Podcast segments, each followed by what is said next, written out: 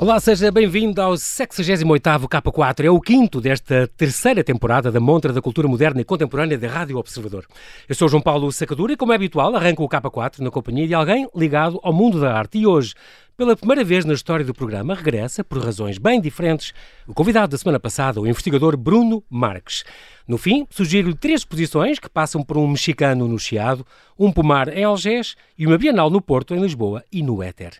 Mesmo a fechar, conto-lhe quanto pode valer uma garrafa, literalmente, de outro mundo.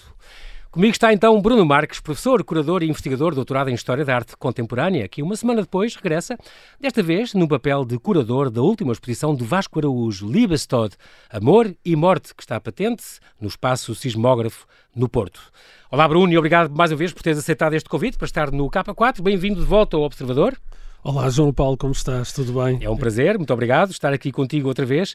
Nós estamos a falar de uh, Vasco Araújo. Eu lembro que na revista de História da Arte falaste na semana passada, por causa da homenagem que fizemos a Julião Sarmento, tinha escrito um artigo uh, sobre. Nessa revista tens vários artigos sobre a obra de vários criadores nacionais e internacionais. O Julião Sarmento já passou por essas páginas e falámos disso. Também já passou o Vasco Araújo, portanto, este, este artista, nascido em 1975 em Lisboa. O pai é arquiteto, a mãe é professora de trabalhos manuais que desde muito novo tinha grande destreza nas mãos, era muito bom com a plasticina e o barro, como ele gosta de contar, uh, e que se licenciou em escultura nas Belas Artes, mas que diz que acabou as Belas Artes e não queria ser artista. O que ele queria era ser cantor lírico. Pois. ele tinha, esta, este, já tinha este grande gosto pela ópera e a ópera tem tudo a ver com, este, com esta nova exposição que ele tem. Pois, tem tudo a ver, realmente. O, o Vasco é realmente alguém que teve aulas de canto, cantou muito, muito, muito tempo, é cantor lírico uh, e conseguiu uma, arranjar uma forma de fundir os dois mundos, o que faz com que ele seja um artista sui generis.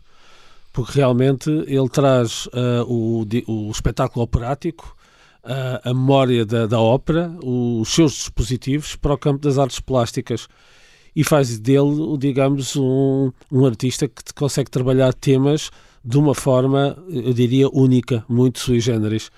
Uhum. Um, relativamente a esta, esta uh, exposição que está agora patente no, no sismógrafo, um, trata-se de uma, de uma instalação vídeo que o, que o Vasco Araújo produziu para, para uma encomenda que lhe foi feita, endereçada, uh, pelo Instituto Gata no Azerbaijão. É, de facto, ele, ele viajou para o Azerbaijão, estudou um pouco da cultura, não, não imaginava como é que podia uh, ligar uh, a cultura germânica com a cultura do Azerbaijão e, de repente, uh, lembrou-se e, e, entrou em contato com uma ópera em particular, que é a Leili e o Majnun. É uma história... Um, que remota à tradição oral e que foi passada, foi, foi, foi transcrita para, para a ópera em 2007 pelo Uzarir Adjibayov e foi uhum. apresentada pela primeira vez essa ópera no teatro de Baku, em Baku, no Azerbaijão, e trata-se da primeira ópera do mundo muçulmano. Olha que, que... É muito curioso. Que história é esta? Esta é uma história uh, de amor trágico, tal como é uh, de Isolda e, de, e do Tristão Isolda. Tristão Isolda, do Wagner, sim, exatamente. Exatamente. Uh, o próprio Lord Byron define, descreve, classifica esta, esta, esta lenda de amor trágico do Oriente como sendo o Romeu e Julieta do Oriente.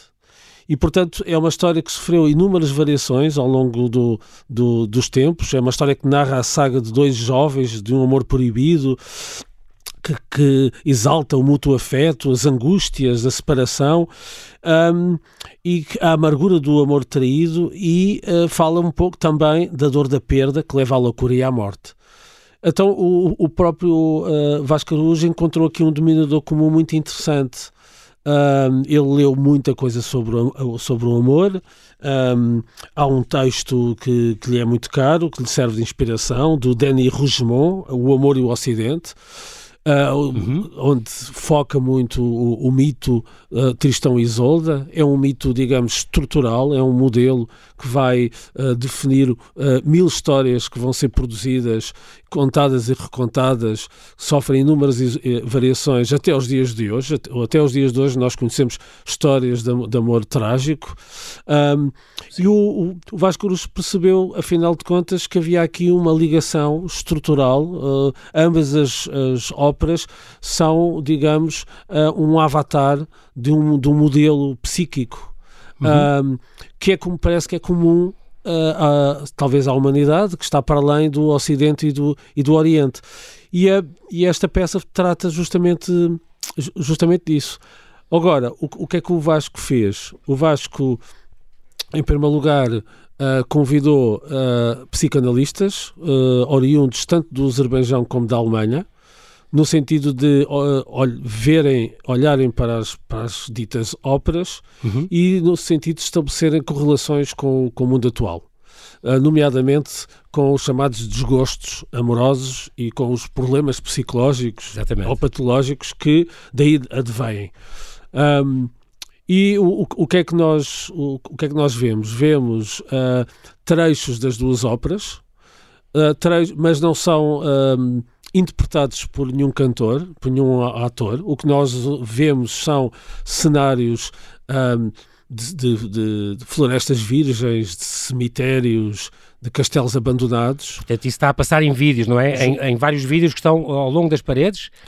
Eu, eu, a exposição, Ou só fotografias? A, a, exposição é, digamos, uma espécie de black box. Okay. Tu entras no espaço, há uma luz uh, azul Uhum. Uh, que remete para, para a luz da noite americana, cinematográfica. É aquele, aquele, filtro que as lentes é. levam. Faz aquela noite falsa para, para filmar aquelas cenas uh, a fingir que é noite, não é? Justamente, ou seja, uh, a definição mantém-se, mas nós percebemos que há ali uma espécie de cortina de noite. Uhum que atravessa os espaços. Depois há um vídeo ao fundo da sala. Há um vídeo ao fundo da sala. Antes do vídeo há uma storyboard Portanto, há, há, uma série de painéis nas paredes, há um storyboard nas paredes, nessa sala. Justamente, é uma espécie de antecâmara. Antes de eu chegar ao, ao, digamos, ao vídeo, eh, nós vemos uma série de painéis onde, onde estão uh, imagens, recortes, passagens das óperas, cenários. Basicamente é um material que o, o Vasco uh, recolheu para poder construir aqui, o, o, o bolo que, que, que define uhum. o, o, o vídeo no final. Depois nós sentemos numa plateia e vemos umas, aquilo que eu, que eu designo como sendo uma, uma obra meta-operática. Porquê é que é meta-operática? Porque é uh, a ópera a falar de si própria. É, falar é, é a linguagem ópera, a falar, é um dispositivo a falar de si próprio. Hum. O, que, o que, de certa forma, nós uh, entramos num ambiente imersivo, ficamos, de facto, contagiados com, com, as, com, com aquelas palavras poéticas, com aqueles ambientes uh, ah, um, hiper imersivos, com, com, com as vozes uh, um, impecáveis dos, dos, dos, cantores, mas ao mesmo tempo o, o Vasco corta subitamente esses trechos com depoimentos de, de psicanalistas. E o que é que elas falam? Elas reagem às provocações do, do Vasco. Vasco. No fundo, ele, ele perguntou-lhes como é que definem o amor, uh, falam de, de o, o aconselhamento profissional uh, quando a ilusão choca com a realidade, não é? No fundo, é, portanto, como é que transportam este amor romântico e às vezes este, esta paixão, e este amor-paixão, no fundo, para os dias de hoje, para os casos que elas acompanham e tudo. Portanto, é, é muito curioso. Exatamente. Como é que elas reagiram a esta, a essa provocação? Elas acharam uh, muito interessante e, e, e percebe-se que faz todo o sentido como é que há denominadores comuns, como há permanências, uh, como há uh, constantes que atravessam as épocas uh, e de facto nós cidadãos do século XXI ainda temos dentro de nós um pouco de Tristão e de Isolda no sentido em que parece que fomos programados a idealizar excessivamente o nosso ser amado criamos uhum. expectativas uh, uh, exacerbadas, somos, digamos, alvo ou, ou, vítimas da mitologização do amor, do, da ideia de, da, talvez da, da alma gêmea ou da cara metade, da ideia que assim que encontramos o amor ou um parceiro, a nossa vida vai ser uma felicidade uh, uh, em plenitude. E, portanto, Exatamente. quando começamos a conhecer as pessoas. Um, quando, quando começam a surgir algumas contrariedades, uh, nós facilmente ficamos deprimidos ou ficamos desiludidos. E isso tem a ver com, talvez, com um excesso de idealização ou de expectativa que é criada e é gerada, sobretudo, com este tipo de histórias. Com este uhum, tipo uhum. de histórias que nós vemos desde a Branca de Neve, desde o Romeu e Julieta uh, uh, e muitos outros, que todos eles devedores, subsidiários do Tristão e, e Isolda. Exatamente, e é engraçado porque tu dizes isso, é, é muito curioso. Portanto, o Vasco partiu desta, o Vasco Caruso partiu desta, destas duas lendas primordiais, digamos, do amor trágico, portanto, perpetuadas nestas duas óperas, não é? O Tristão e Isolda, do Wagner, um, e o, a Leili e Majun, de, de, de, outro, de outro artista do, do Islão, portanto, do Médio Oriente, é, como tu dizes, a primeira ópera do mundo muçulmano, que o próprio Lord Byron chamava o Romeu e Julieta do Oriente, uma, uma também, curiosamente, dois jovens com um amor uh, proibido.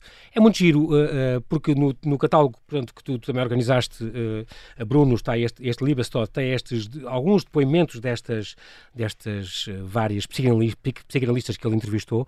Estou aqui a reportar-me ao exemplo de uma, desta Anara Kilieva, que diz como, um, cá está, um exemplo de, daquelas jovens que crescem num ambiente, por exemplo, autoritário, em casa, vão casar para fugir disso e muitas vezes acabam por entrar numa situação ainda mais dura e mais adversa. Portanto, um, estamos no fundo sempre à espera de uma experiência que nos transforme e que traga plenitude à nossa vida, mas depois a realidade nem sempre uh, corresponde e às vezes leva também a situações complicadas. Portanto, esta questão do amor trágico, deste sofrimento que, que algumas dizem que parece que nós procuramos, uh, mesmo indiretamente, uh, passa muito por este, por este vídeo e por esta instalação do, do Vasco Araújo. Ele quis-nos fazer, como aliás em todas as peças dele e em todas as exposições dele, quis-nos pensar muito sobre, sobre, sobre este tema do amor trágico, ainda hoje. É, é, verdade, é curioso que parece que há, é, muitas vezes se diz que entre o, Oriente e o Ocidente há uma espécie de choque civilizacional.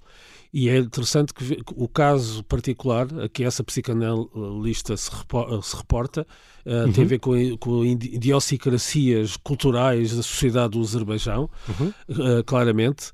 Uh, mas, ao, mas ao mesmo tempo há, há, um, há qualquer coisa universal que está para lá, digamos, do, dos casos particulares, do, do, do, dos regionalismos e das situações históricas, e que remete para a ideia de que nós um, parece que o amor tem que ser impossível, ou seja, tem que ele alimenta-se da sua impossibilidade para ganhar uma aura mitológica uhum. que nós admiramos.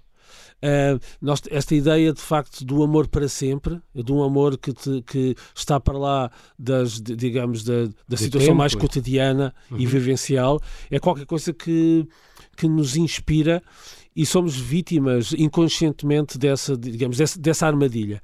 O que, o, o que os psicanalistas chamam a atenção é para que talvez seja necessário nós próprios, primeiro, enquanto seres individuais, resolvermos os nossos problemas, no sentido de atingir uma autonomia ou uma independência, e não estar à espera que surja um cavaleiro encantado que nos vai salvar, ou seja, que nos vai tirar das, de, dos constrangimentos, das tensões, das dificuldades do, do dia a dia e que nos vai levar para um, uma zona qualquer mítica, uh, abstrata, uh, uhum. onde tudo é, digamos, um, um mar de rosas. E de facto, esta, esta obra, de certa forma, do Vasco Araújo é uma espécie de, de ritual uh, terapêutico. Porque nós entramos no, no espaço, sentimos, entramos em contato com aquela retórica, com a força da poesia e da música, ficamos de facto em, eh, eh, embriagados, uh, uh, encantados com todo, com todo aquele cenário.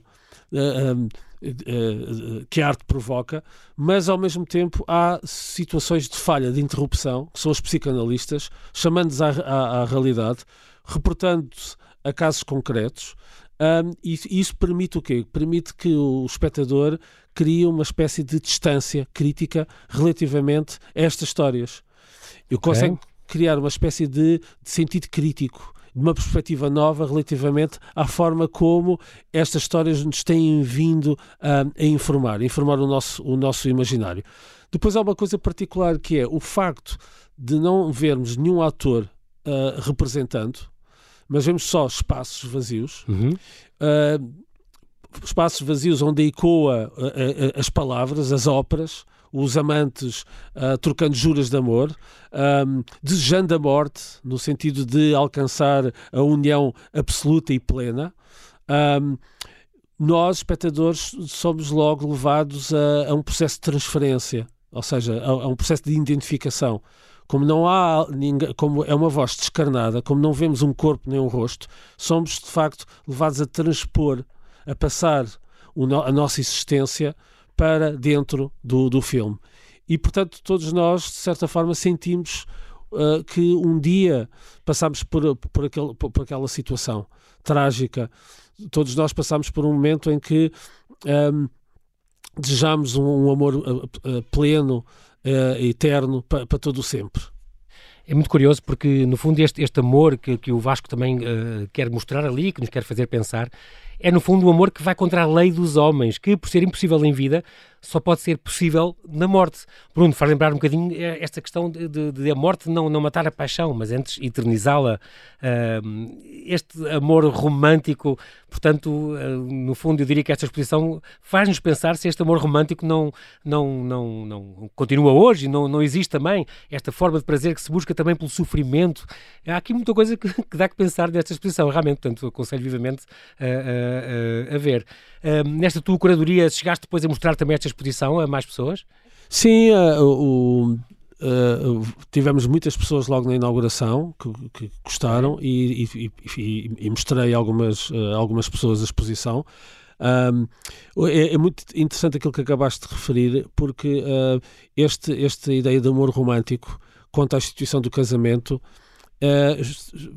está logo visível na própria cor, ou seja, é uma cor noturna, é um azul noturno há, uma espécie de culto da noite, no sentido em que uh, o cotidiano, a vida social, solar, do dia a dia, que está à vista de todos, que é o mundo das aparências, é um, é, é um digamos, o um mundo das convenções, do, dos casamentos que são feitas por, digamos, por contrato social, um, onde existem regras, uh, sobretudo, um, mas o amor verdadeiro, aquele amor uh, visceral, é um amor que às tantas sai desse círculo e sai da cidade, sai do casamento, é aquele que uhum. tem lugar na floresta, na floresta sombria, longe da civilização, e que de facto um, até ultrapassa a própria vida, acreditando Sim. que após a morte é possível haver uma união das duas almas. Portanto, é, é, é, um discurso extremamente encantatório uh, que nos enche, digamos, a, a alma. Uh, não ficamos indiferentes, mas temos de ter consciência também das, da armadilha que isso pode ser. Tal como todas as, as posições do, do Vasco esta, mais uma vez, também nos vai fazer uh, meditar e faz-nos também pensar nestes assuntos. Fica aqui também a nota para este Libestod, este, este catálogo, este, este caderno que há bocado ouviram folhear. Eu quero desde já agradecer-te, Bruno. Infelizmente nós não temos tempo para mais. Bruno Marques, mais uma vez, obrigado pela tua disponibilidade. Eu é que agradeço. Reitero Muito aqui, obrigado. Nada, reitero aqui o convite, sobretudo aos nossos ouvintes do Norte, para visitarem esta mais recente exposição de Vasco Araújo, Libestod, Amor e Morte, no Espaço Sismógrafo, na Rua da Algaria, 416, no Porto. E no K4, deixo-lhe agora três sugestões que passam por um mexicano no Chiado, um pomar em Algés e uma Bienal no Porto, em Lisboa e no Éter. Até 20 de agosto, no espaço Fidelidade Arte, está patente Moon Full Art, do mexicano Rodrigo Hernández. É a sétima exposição do ciclo Reação em Cadeia, uma parceria com a Culturgest, que é inspirada no estilista italiano Emilio Pucci, célebre pelo modo revolucionário como imaginou a utilização de estampados na alta costura preta-à-porter, combinando tecidos leves com composições geométricas fiericamente coloridas. Entre o desenho, a pintura, o mural, a escultura e a instalação, no universo de Hernández convivem a arte e o artesanato, a alta cultura e as manifestações populares, o passado e o contemporâneo. Entrada livre no espaço Fidelidade da Arte, Largo do Chiado 8, em Lisboa, dias úteis das 11 às 7. E até 25 de julho, no Palácio Anjos, Centro de Arte Contemporânea em Algés, pode ver Unsurpassable, Imbatível, uma das mais importantes exposições de Vítor Pomar, filho de Júlio Pomar. Pintura, desenho, fotografia e vídeo compõem esta mostra um registro único que, tendo um cunho antológico recente, tem também uma enorme energia perspectiva, dando a conhecer um universo multidisciplinar de um dos mais criativos portugueses e mais originais das últimas quatro décadas. Entrada livre do Palácio Anjos, em Algés, de terça a domingo, das 11 às 5. E até 27 de junho decorre a Bienal 2021 de Fotografia do Porto. O mote, este ano, o que acontece com o mundo acontece connosco. Um mote que convida a refletir sobre o nosso relacionamento com o planeta. As 19 exposições decorrem em 15 espaços do Porto, uma aqui em Lisboa e três em ambiente virtual e são de entrada gratuita. Este ano, a Bienal desafiou 16 curadores e 46 artistas nacionais e internacionais a mostrarem de que forma é que os sistemas humanos e naturais estão interligados e a refletirem sobre a interdependência entre as diversas esferas da vida, da ecologia à sociedade. Paralelamente, decorre este fim de semana a primeira edição do workshop internacional Art in Action Climate and Social Responsibility, que pretende analisar estratégias de responsabilidade social e ambiental no âmbito da organização de festivais de artes visuais. E uma garrafa de Petros 2000, que viajou 14 meses a bordo da Estação Espacial Internacional, está em venda privada na Christie's e o preço é de outro mundo. É uma das 12 garrafas enviadas ao espaço em novembro de 2019 por um grupo de investigadores que estudam a resposta da agricultura às condições extraterrestres. As garrafas, as primeiras a serem enviadas ao espaço, voltaram à Terra em janeiro. Um passo importante para uma maior compreensão da maturação do vinho, disse à BBC o diretor internacional do Departamento de Vinhos e Destilados da Christie's. Para o comprador, a garrafa de vinho envelhecido no espaço vem num baú personalizado que inclui decantador, copos, um saca-rolhas feito de meteorito e uma garrafa normal de Petro 2000, podendo assim o dono, sortudo, comparar as duas. Isso é exatamente o que um grupo de provadores fez em março no Instituto de Vinhos da Universidade de Bordeaux. Os enólogos provaram um gol de uma garrafa normal, que custa entre 6.500 e 10 mil dólares, e uma garrafa especial destas que foram ao espaço. Os resultados foram unânimes. A garrafa interestelar ainda era 5 estrelas, embora de uma forma diferente. Os taninos ficaram um pouco mais sedosos, mais evoluídos. O lado aromático ficou um pouco mais floral. Houve mais evolução na que foi para o espaço, disse uma das especialistas. A Space Cargo Unlimited, startup europeia que estuda o impacto da microgravidade dos produtos orgânicos, fretou o voo em que as garrafas subiram. A Christie's estima que este lote possa atingir um milhão de dólares, revertendo a receita para o financiamento, de futuras missões espaciais da empresa. Embora a viabilidade de ficar bêbado no espaço pareça uma pesquisa vital, dada a situação do nosso planeta, esse não foi oh, necessariamente o objetivo, não é? As vinhas são altamente sensíveis às alterações climáticas. Aprender a fazer vinho fora das condições terrestres pode ensinar-nos muito sobre como cultivar outras plantas. E é tudo por hoje. O 68º K4 fica por aqui. Bom fim de semana, boas exposições. Eu sou João Paulo Sacadura e conto consigo no próximo K4 aqui na Rádio Observador.